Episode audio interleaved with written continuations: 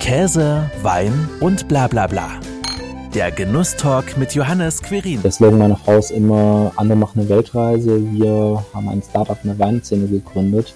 Heute geht's um gute Tropfen. Mit dabei Peter Thelen von der Weinmanufaktur Petershof in Konz Oberemmel. Wir öffnen gleich drei seiner Weine und reden darüber, was sie so besonders macht. Dabei werden wir natürlich einiges über Peter und die Philosophie hinterm Petershof erfahren.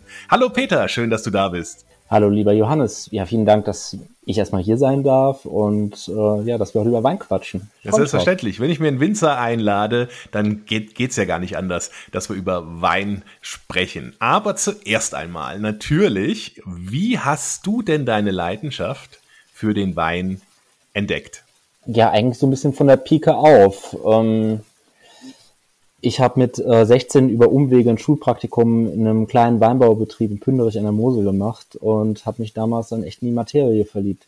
Ja, vielleicht auch eher weniger ähm, Wein als Genussmittel, sondern mich hat einfach damals ja die agrarwirtschaftliche Komponente angesprochen. Das fand ich enorm spannend und ähm, ja, es war natürlich auch so die kleine, romantische, perfekte Weingutsfamilienwelt. Das hatten wir irgendwie damals auch sehr angesprochen, fand ich schön und ja, nach dem Abitur habe ich dann eine Winzerausbildung gemacht im Württembergischen und ähm, danach Studium Geisenheim und ja, was man halt äh, alles so macht.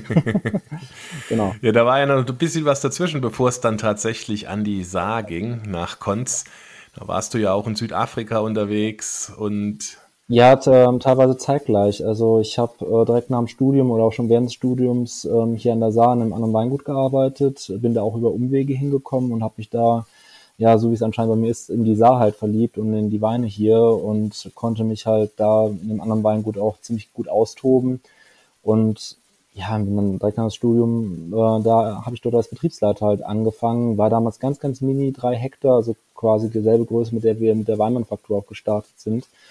Und habe das dann zehn Jahre lang gemacht. Am Anfang war das andere Weingut so klein gewesen, dass äh, ja, das keine volle Stelle war. Und dann war ich in den Wintermonaten immer in Südafrika und habe dort halt ja vier Jahre lang noch in einem anderen Weingut gearbeitet und war halt dort für die Weißweinbereitung verantwortlich. Ja. Oder mitverantwortlich. Und dann ähm, ging es Richtung Saar und eigenes Weingut, so langsam. Genau, ja, 2019 hatten ähm, ja meine Frau Nelly und ich die, die Chance halt hier was eigenes äh, zu starten haben ja rund drei Hektar Weinberge angeboten bekommen, äh, verteilt in Niedermännisch in Oberemmel zu dem Zeitpunkt. Unabhängig davon ein altes Trier Bauernhaus mit Wirtschaftsgebäude, haben angefangen ein bisschen zu rechnen, klar ein bisschen familiäres Geld auch eingesammelt, aber halt auch unser eigenes Geld da reingesteckt. Und ja, gesagt, getan und die Weinmanufaktur gegründet. Ähm, ich glaube, ohne Nelly hätte ich das auch nie getan. Wir haben lange über ein eigenes Weingut gesprochen und das war eigentlich immer mehr so ein Hirngespinst gewesen vielleicht auch oder, äh, oder ein Wunschtraum, so muss man es vielleicht eher sagen. Und Nelly hat damals gesagt, boah Peter, wenn wir das jetzt nicht machen, dann hören wir, hören wir auf drüber zu reden. Das ist jetzt die einzige Chance und wir machen das ja. jetzt. Entweder machen ja. oder lassen, ja. Und du hast ja genau, gerade eben genau. auch schön gesagt, du hast dich ja scheinbar in die Saar verliebt. Was macht die Saar als Weinregion denn so besonders und wie beeinflusst das Terroir dann auch deine Weine? Hm, also die, die Saar gehört ja zum Gesamtanbaugebiet Mosel und wir sind eine Subregion davon. Und äh, ja, die Saar ist vielleicht das, das kühlste Eckchen der, der gesamten Mosel und das Konzertälchen, also da, wo wir jetzt erfordert sind, ist dann vielleicht noch der kühlste Spot der gesam äh, gesamten Saar. Also wurde immer auch früher schon ähm, gewitzelt, dass hier wäre klein Sibirien, aber jetzt in Zeiten des Klimawandels hat sich das natürlich auch so ein bisschen verändert. Ja, und es ist ähm, die Riesling-Stilistik, darum geht es natürlich jetzt hier im Schwerpunkt, ist ja sehr filigran, ähm, sehr zart und ja, vielleicht auch in dieser Präzision kann man das auch nur ja in diesen paar Hektaren hier in der Saar hoch und runter zwischen Serek und Konz halt erzeugen, wo es halt um dieses ganz, ganz spannende Spiel Süße, Mineralität und Säure halt geht. Klar, das geht an der Mosel oder auch am Mittelrhein auch, aber halt in einer anderen Balance. Mhm. Jetzt wird es eigentlich auch direkt Zeit, mal den ersten der drei Rieslinge zu öffnen, würde ich mal sagen. Was trinken wir denn? Ja, wir haben heute mitgebracht einen kleinen Querschnitt natürlich. Äh, wir trinken heute Niedermänniger Riesling Trocken aus 2021, also so einem zweiten Jahrgang. Ähm, ja, wir folgen halt auch dieser dreistufigen Herkunftsphilosophie, Guts-, Orts- und Lagenwein. Ähm, da geht es halt im Wesentlichen bei uns um das Alter der Reben und natürlich auch um die Qualität der Weinbergsparzellen. Ortswein ist halt der qualitative Mittelbau. Ähm, und ja, die Reben darauf sind in Niedermännich sind circa 40 Jahre alt, ähm, bringen halt schon sehr kleine und konzentrierte Träubchen halt hervor. Und das halt auch mit einem sehr zarten, präzisen Säureschmelz hinten mhm. raus. Und 21 war ja ein sehr kühler Jahrgang, wenn man die letzten ja, Weinjahrzehnte auch schon wieder vergleicht. Eigentlich ein klassisch, klassischer 80er, 90er Jahre Jahrgang mit Lese bis in späten Oktober, vielleicht sogar Anfang November halt herein. Ähm, mit nicht allzu hohen Öchselgraden, aber dafür hoher physiologischer Reife und ja, eine, ein sehr selbstbewussten Säuregerüst, die Weine, als wir die 22 vorgestellt haben, die ersten 21er, waren halt so verkapselt und so verschlossen noch gewesen und die fangen jetzt erst, ja, eigentlich in ihrem zweiten Jahr auf der Flasche sich langsam, langsam an zu mhm. öffnen. Mhm. Manches braucht eben seine Zeit. Ich würde mal sagen, probieren wir mal zum Wohl. Prost.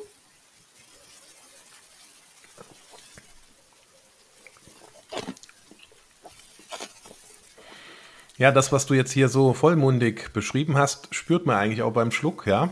Also schön, äh, die Säure ist sehr schön ähm, entsprechend eingebunden. Man spürt sie aber eben auch nicht zu extrem. Das ist ja auch immer so äh, das, das Thema äh, bei, bei, bei Riesling. Ja, wie stark ist denn nachher auch die, die Säure zu spüren? Für viele ja auch immer ein Thema. Wenn man ja, es geht ja, es geht ja immer um die sogenannte Pufferung mhm. und gerade 21 mit sehr hohen Extraktwerten hat halt auch das ein oder andere Gramm Säure mehr halt verziehen, ohne dass es halt auch nachher beim Konsumenten, beim Kunden, bei euch Weintrinkern halt unharmonisch sauer wirkt, sondern eher eingebunden und stützend für das gesamte Gerüst. Ja.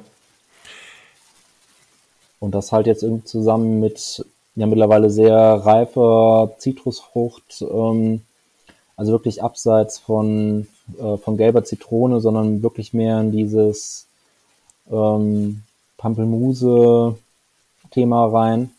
Man hat so eine gewisse Herbe, die ja zur Pampelmuse, äh, Pampelmuse, Pampelmuse, genau, zur Pampelmuse wunderbar auch passt in der Beschreibung. Du legst ja sehr viel Wert auch auf Handarbeit. Ne? Du hast ja gesagt, hier kleine Bären ja, und so, so weiter und so fort. Äh, das spiegelt sich natürlich dann auch in den Weinen wieder. Ne? Ja, also wir haben das, das Projekt hieß von Anfang an irgendwie Petershof. Das hat sich so ein bisschen verselbstständigt gehabt, bevor wir überhaupt abgecheckt haben, hey, wie, wie sehr ist dieser Name eigentlich im Weinbereich schon vergriffen und es gibt, glaube ich, drei, vier andere Petershöfe noch im, im Weinbereich, aber halt niemand, der, sag ich mal, im Export- und im Fachhandelsbereich so unterwegs ist, wie wir das halt momentan tun. Und ja, die handwerkliche Perspektive war uns immer sehr, sehr wichtig, halt, dass unsere Weine handwerklich hergestellt, aber nicht gemacht halt sind und deshalb halt diese, diese Wortschöpfung Weinmanufaktur. Ja. Ähm, auch wenn der eine oder andere dann so ein bisschen die Stirn runzt und sagt, äh, aber baut ihr die Trauben auch selber an? Ja, das tun wir. Also wir verarbeiten nur eigene Trauben und stellen halt unsere Weine handwerklich Low-Tech her. Werden alle im großen äh, Fuder ausgebaut? Ähm, anteilig. anteilig. Also ich hätte gerne mehr alte Fuderfässer, dafür habe ich das Projekt aber 10, 15 Jahre zu spät gestartet. äh, ich glaube, in den Nullerjahren hätte ich noch eine sehr breite Auswahl halt hier in alten Kellern gehabt, wo man wirklich noch gute Fuderfässer gefunden hat. Wir haben leider jetzt nur vier alte, die wir von meinem Freund Albert übernommen haben. Der hatte einen Deal mit seiner Familie, mit 70 müssen die Weinberge weg, weil da kein Nachfolger halt da war. Und ja, da kamen wir halt, haben dann die Weinberge halt übernommen und halt dann noch äh, seine vier besten Fuderfässer. Aber Albert ist halt auch so eine treue Seele und ja, schafft immer noch die ganze Zeit bei uns eine Weinmanufaktur halt mit, aber halt nicht mehr in Verantwortung. Ich glaube, das war der Familie halt wichtig, aber er kann es halt nach vorne austoben, das ist schon gut. Mhm.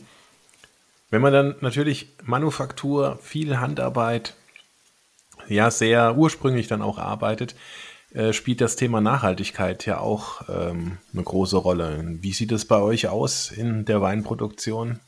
Generell ist Nachhaltigkeit im, im Weinbau natürlich ein heißes Thema. Ich meine, wir, wir füllen unsere Weine in Einwegglasflaschen, wie schweinzig ist das eigentlich?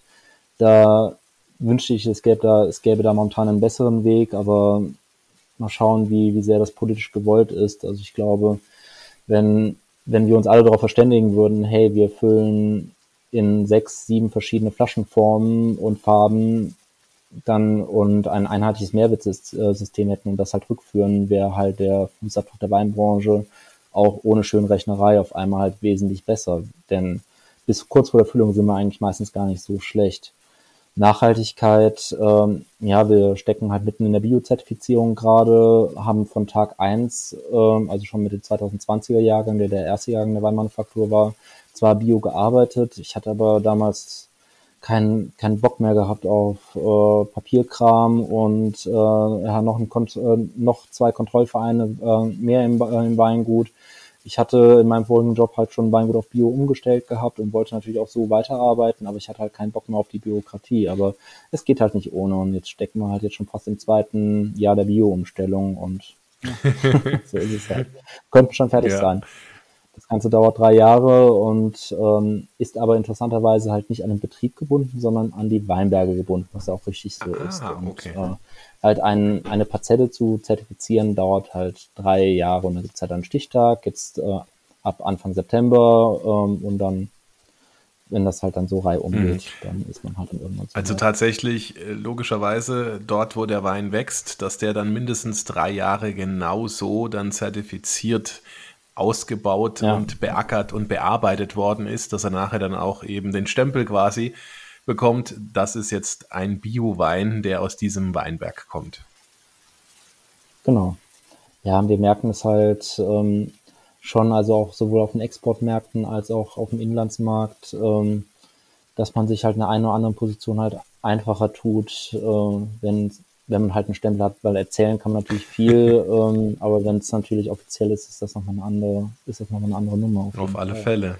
Aber ich meine, wir machen ja schlussendlich auch nur die Hausaufgaben wie die meisten anderen Kollegen auch. Also ähm, Glyphosatverzicht beispielsweise ist ja im Feinweinbereich mittlerweile eigentlich gang und gäbe. Ähm, klar, Bio-Pflanzenschutz, äh, nur rein organische Düngung. Also wir düngen beispielsweise mit äh, Stallmist hier aus einem in der Nähe ansässigen ja, Milchbetrieb und ja, und davon eigentlich auch eher weniger und machen halt viel über Begrünungsmanagement, um halt Biodiversität halt im Weinberg einfach zu fördern und auch zu sagen, hey, ähm, wir wollen halt auch ein Ökosystem halt, ja, was erschaffen, eher stützen. Ich glaube, das ist das richtige Wort, um zu sagen, wir wollen nicht nur die Monokultur Rebe, sondern wir wollen halt, dass auch außenrum ein bisschen was mhm. passiert. Und gerade natürlich jetzt in einem nassen Sommer wie 2023 ist das dann halt sehr fordernd, weil halt dann nicht nur alles wächst, sondern auch halt ähm, ja die zwei Hauptpilzkrankheiten, Oidium und Peronospora halt dann ein Riesenthema halt sind. Und ja, man sieht natürlich jetzt auch dieses Jahr, wer hat Bio gearbeitet, wer hat konventionell gearbeitet oder wer ticket so ein bisschen in die Richtung, weil wir halt auch doch auch äh, natürlich jetzt da die eine oder andere Einschränkung halt jetzt auch hinnehmen und sagen, okay, im konventionellen hätte das jetzt hier vielleicht anders ausgesehen, aber das muss man dann jetzt einfach akzeptieren und auch dann wieder da händisch nacharbeiten und halt dann sortieren und sagen, das Schöne nehme ich mit und das, was nicht so schön ist, das verwerfen wir. Ja, ist also alles etwas mehr back to the roots ne? und dann tatsächlich nochmal ohne viele äh, chemischen äh, Mittelchen arbeiten, die ja ganz früher auch nicht so zur Verfügung standen, sondern da hat man eben auch selektiert und hat gesagt, was kommt rein und was bleibt draußen. Ja, ich, ich glaube, es ist schön zu sagen, dass man am Ende halt nur Traube mit vielleicht noch ein Tüpfelchen Schwefel halt im, im Glas hat. Also ganz ohne geht's halt dann doch nicht, aber das haben auch schon die alten Römer so gemacht und wir sagen ja immer, Wein ist ein Naturprodukt, das stimmt nicht. Also Wein ist ein doch irgendwo auch technisches Produkt oder ein Kulturprodukt, so muss man es vielleicht eher sehen, weil, naja, also von selbst fällt die Traube ja nicht in die Flasche und äh, macht jetzt einen coolen riesigen Kabinett draußen, den wir alle so lieben, sondern man muss ja was dafür tun. Aber wir arbeiten natürlich mit den, mit den wirklichen Früchten unserer Arbeit und dem, was halt die Natur uns halt auch beschert oder halt zulässt. Ja, und und das muss man halt auch vor lauter Demut auch wirklich jedes Jahr halt dann sehen. Und ich bin auch immer wieder irgendwie erstaunt, dass wir aus dem Gefühl toten Weinberg im Winter dann irgendwie dann im September da äh, ja einen Weinberg voller Früchte halt hängen haben, den wir dann halt irgendwann Ja gut, ne, aber dafür macht ihr ja natürlich übers Jahr auch einiges, dass dann tatsächlich nachher wieder was in der Flasche landet. Zeit für den zweiten Wein, würde ich mal sagen. Ein Riesling Feinherb 2022. Was gibt's da zu erzählen, lieber Peter? Welche Ähm. Gedanken stecken denn da hinter so einem Tropfen, dass du sagst, so soll er sein? Also für mich ist Sarising Feinherb, das, was wir jetzt probieren, Feinherbe Gutswein von uns, ist das die Visitenkarte des Weingutes. Es stellt die Grundthematik vor. Ähm, Feinherb ist natürlich hier lokal ein Rieses, Riesenthema, also was hier Kunden vor Ort halt gerne trinken, aber halt auch für den Exportmarkt ganz, ganz wichtig.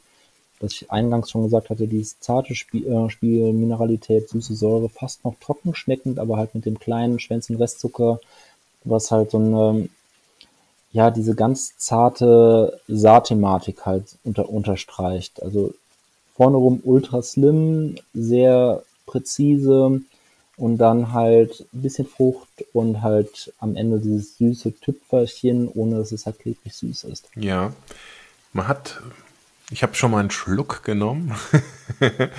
ähm, man hat es direkt äh, exotische Früchte so am Gaumen, wenn man es probiert. Äh, jetzt könnte man, was weiß ich, wieder philosophieren, ob es Melone, Maracuja oder was weiß ich ist.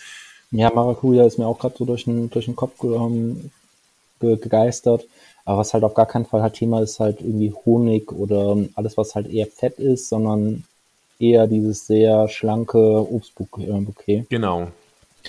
Und das Coole am Feinherb ist eigentlich, du kannst halt alles damit machen. Das ist, das kann, das kannst du jetzt einfach so trinken, so wie wir beide jetzt, oder du kannst es halt auch sehr universell als Speisebegleiter halt Mhm. einsetzen.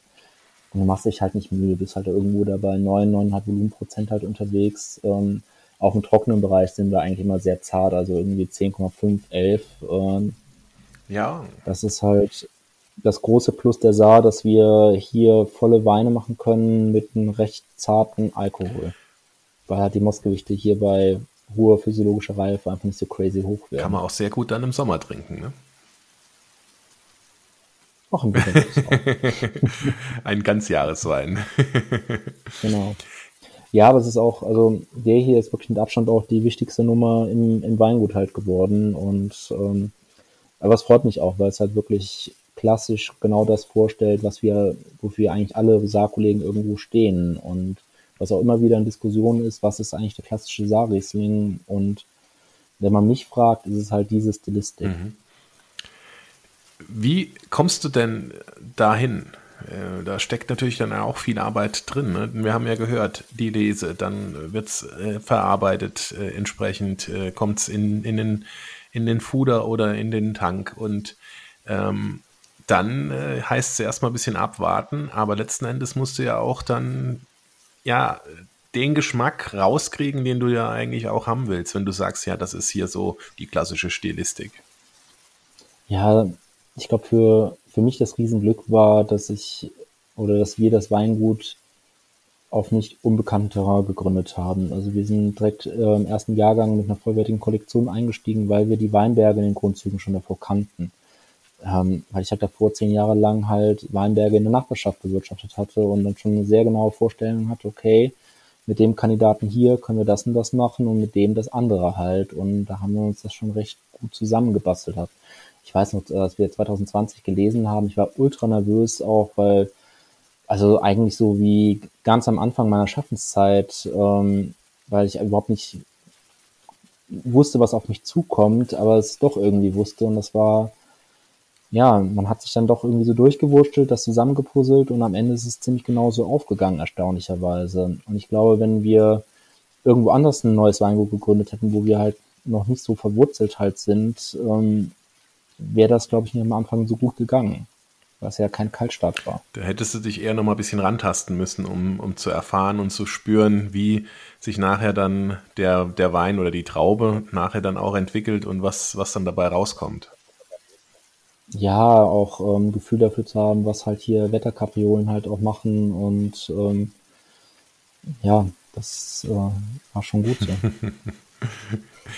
Wie hat sich denn jetzt die Weinmanufaktur Petershof so im, im Laufe der kurzen Zeit, es sind, äh, ist es ja noch nicht so lange, aber immerhin sind es ja auch schon ein paar Jahre entwickelt. Alles so, wie ihr euch das beide vorgestellt habt? Äh, mit Sicherheit nicht. Also es ist eine Reise und äh, von der wir ja natürlich auch erst einen Abschnitt irgendwie bewältigt haben. Und ähm, ja, der Slogan meiner Frau ist immer, andere machen eine Weltreise. Wir haben ein Startup in der Weinszene gegründet. Ähm, ja, gestartet sind wir mit knapp drei Hektar, was schon für den Anfang sehr ambitioniert ist. Äh, mittlerweile bewirtschaften wir gut sechs Hektar, also es geht alles recht schnell hier.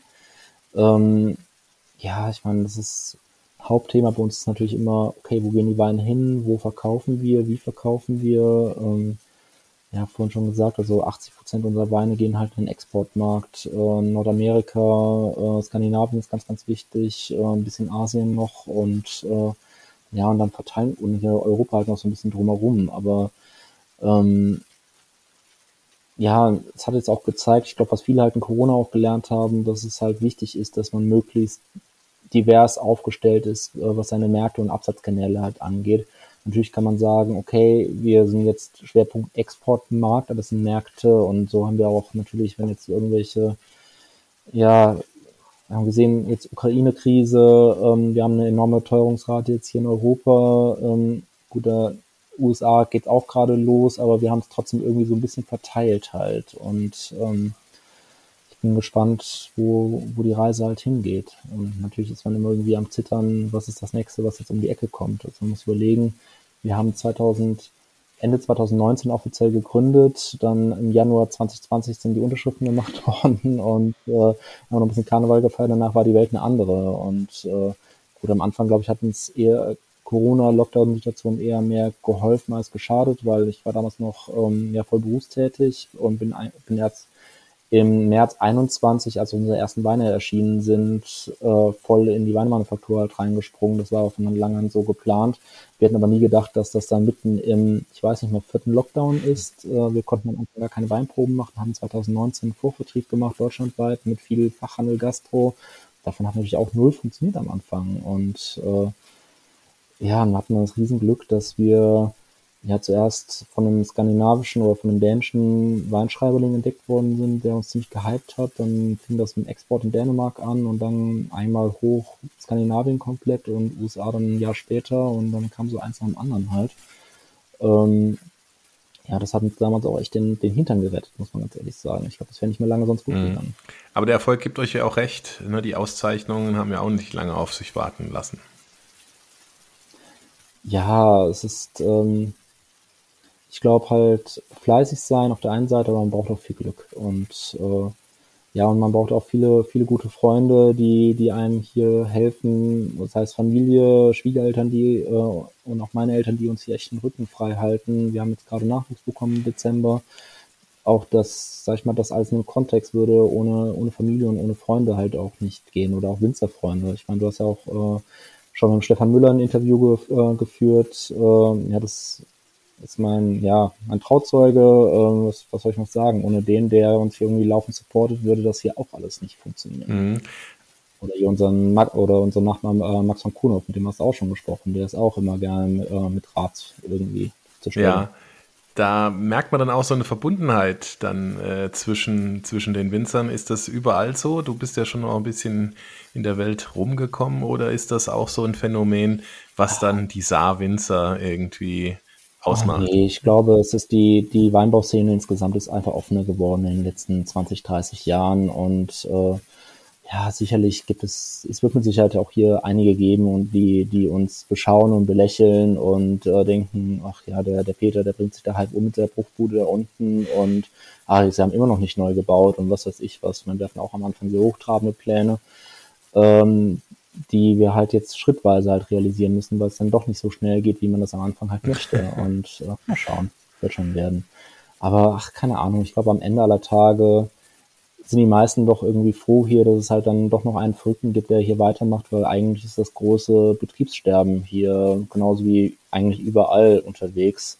Äh, es gibt so wenig Nachfolger, Weinbau ist halt, ist es ein hartes Geschäft am Ende aller Tage irgendwie und ähm, ja, viel Arbeit. Ja, viel Arbeit.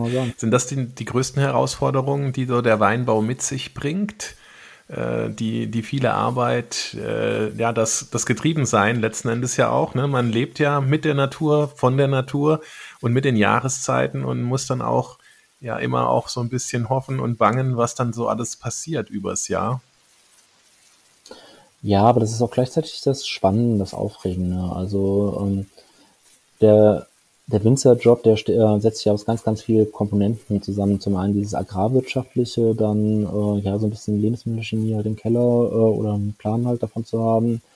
Ja, jetzt mittlerweile ganz viel Betriebswirtschaft und Marketing halt auch und äh, jeder, jeder Tag ist anders, jedes Jahr ist halt anders. Und ich glaube, wenn ich irgendwo schaffen gehen müsste und würde jeden Tag dasselbe machen, ich würde durchdrehen. und äh, aber, aber nochmal halt, wie gesagt, dieses ganze Projekt hier wäre wär nicht möglich ohne den Support von, von außen und von ganz vielen, die einfach hier auch zu mit anpacken.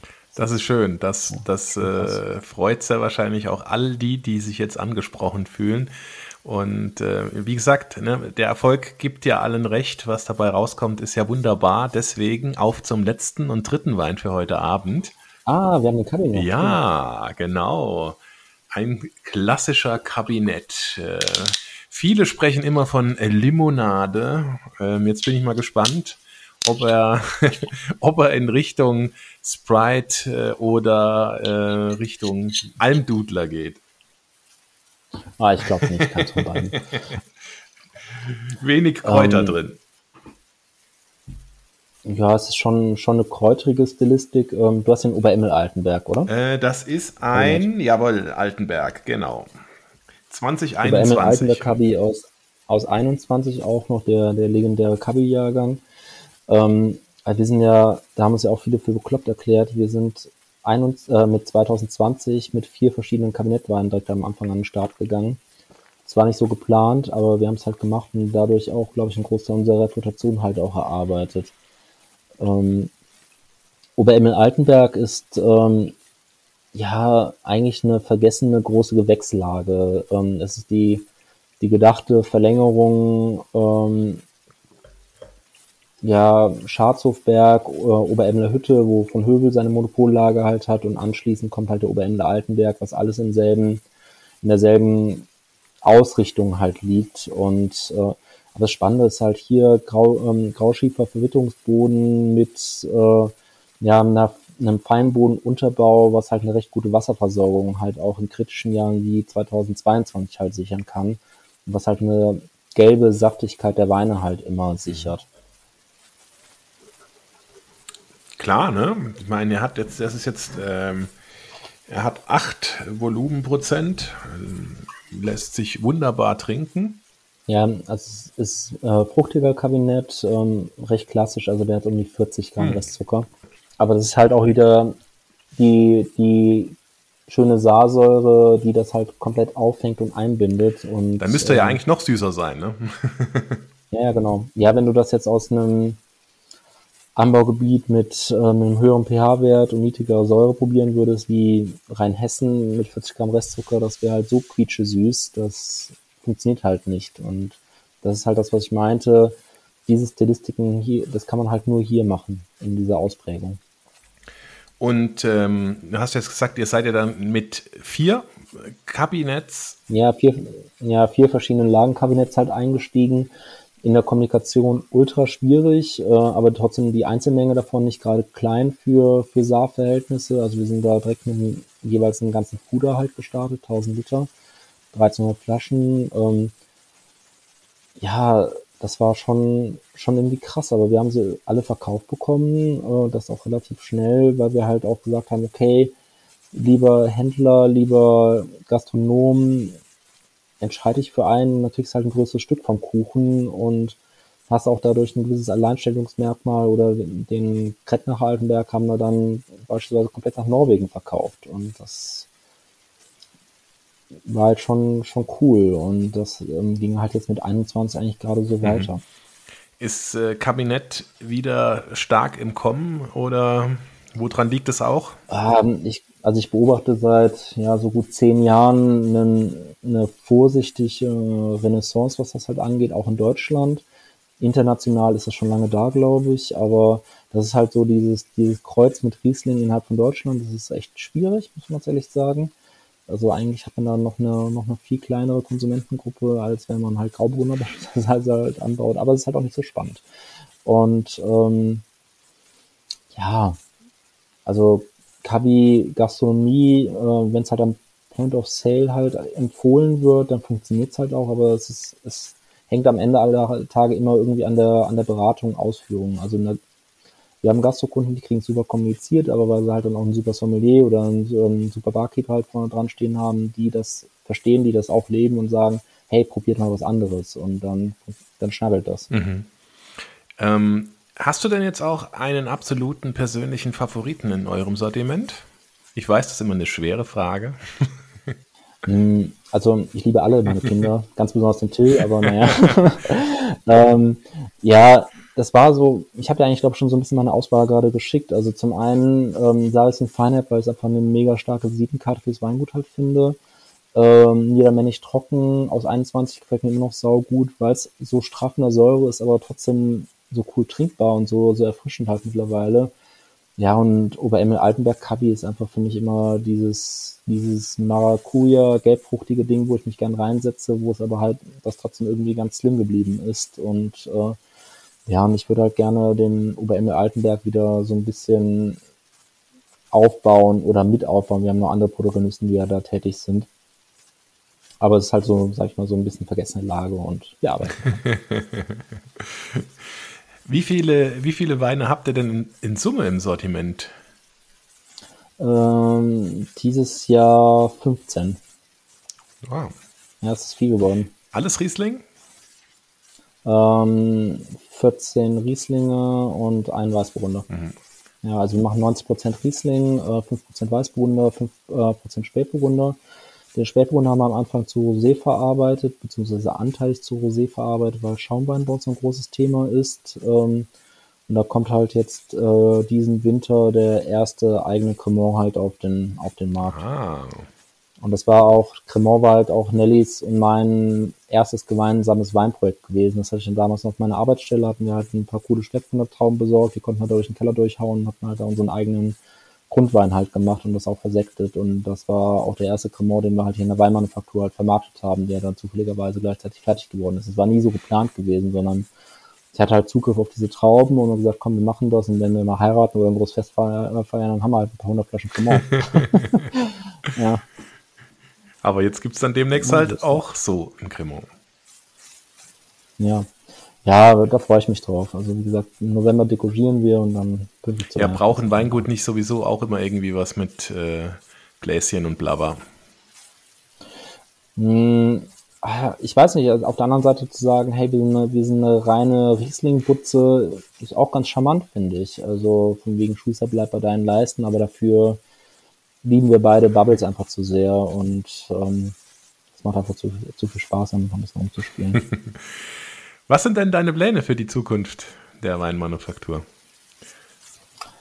Ja, also wir sind jetzt gerade dabei, so ein bisschen Strukturen halt nachzuziehen und ähm, wir denken halt in Meilensteinen und äh, ein Meilenstein wird mit Sicherheit sein, dass wir äh, die Mitarbeiterstruktur halt aufstocken müssen, ähm, weil wir es halt jetzt auch nicht mehr so gebacken bekommen, wie es jetzt noch von einem Jahr halt war, durch, durch Till einfach, der seine, seine Ressourcen halt einfordert. Nelly geht jetzt, ist momentan noch in Elternzeit, geht jetzt ab Ende des Jahres auch wieder arbeiten. Ähm, irgendwer muss ja hier Geld verdienen.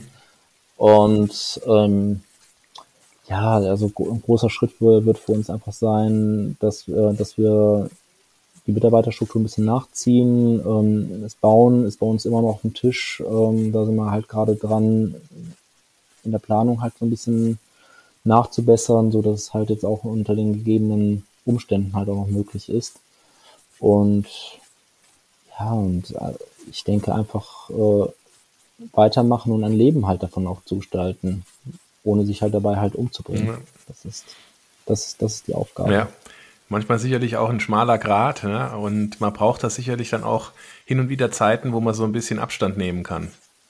Ja, ich meine, die letzten Jahre, die Flamme, die hat sehr, sehr heiß gebrannt, das merken wir beide. Und ähm, klar ist, also ich meine, wir sind jetzt nicht irgendwie total fertig oder irgendwie sowas, wir merken halt, dass wir äh, dass wir uns unsere Kräfte einfach einteilen müssen und auch sagen, okay, dieses Projekt hier, das macht Sinn, diese Veranstaltung macht Sinn und diese halt nicht. Sorry. Und äh, aber ich glaube, das ist eine ganz normale Entwicklung, die jeder Selbstständige irgendwann durchmacht und sagt, okay, wir müssen uns halt darauf konzentrieren, was halt für uns halt gerade Sinn mhm. macht. So schade es halt auch ist. Ja, und jetzt heißt es ja wahrscheinlich schon äh, wieder volle Konzentration auf die Lese. Wie sieht es da aus? Ja, das ist gerade das, das, das riesen Bauchweh-Thema. Ähm, ich meine, nasser Sommer, jetzt ein warmer September. Also Weinberge sehen noch recht gut aus, muss ich ganz ehrlich sagen. Also ich denke so, äh, also jetzt so Temperaturen wie 30 Grad brauche ich jetzt halt auch nicht mehr, weil dann halt Sonnenbrand auch bei Trauben echt äh, gefährlich halt ist. Und es wird halt immer schwieriger, Lesehelfer einfach zu finden. Ähm, wir hatten jetzt äh, vor 14 Tagen haben uns dann vier Frauen aus der Ukraine abgesagt, die ähm, eigentlich hier mitgehen wollten.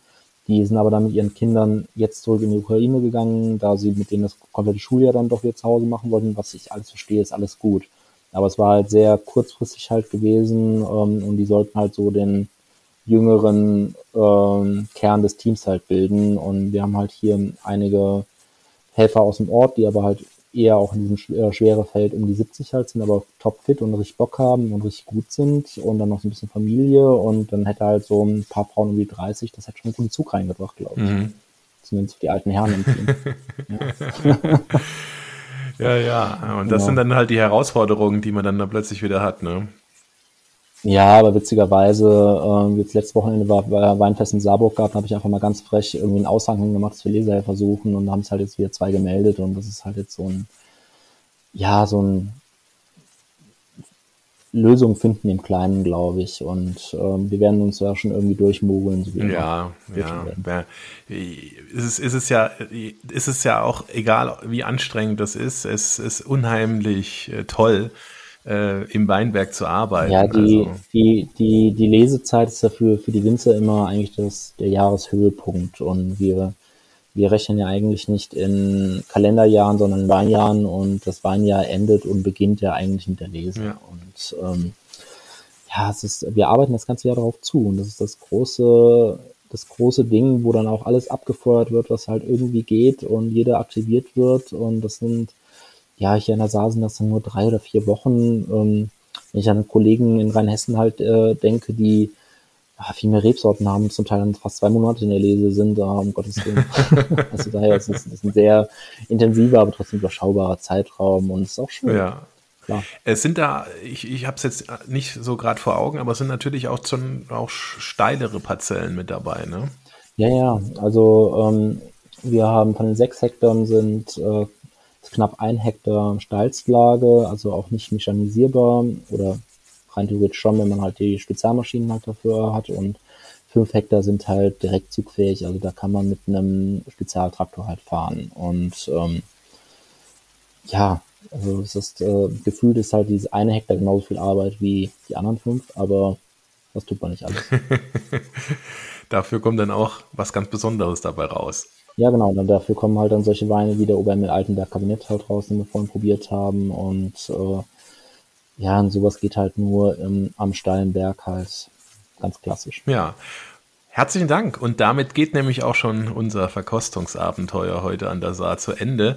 Großes Dankeschön an dich, Peter. Herzlichen Dank für diese geschmackvolle Reise durch die Welt der Saarweine.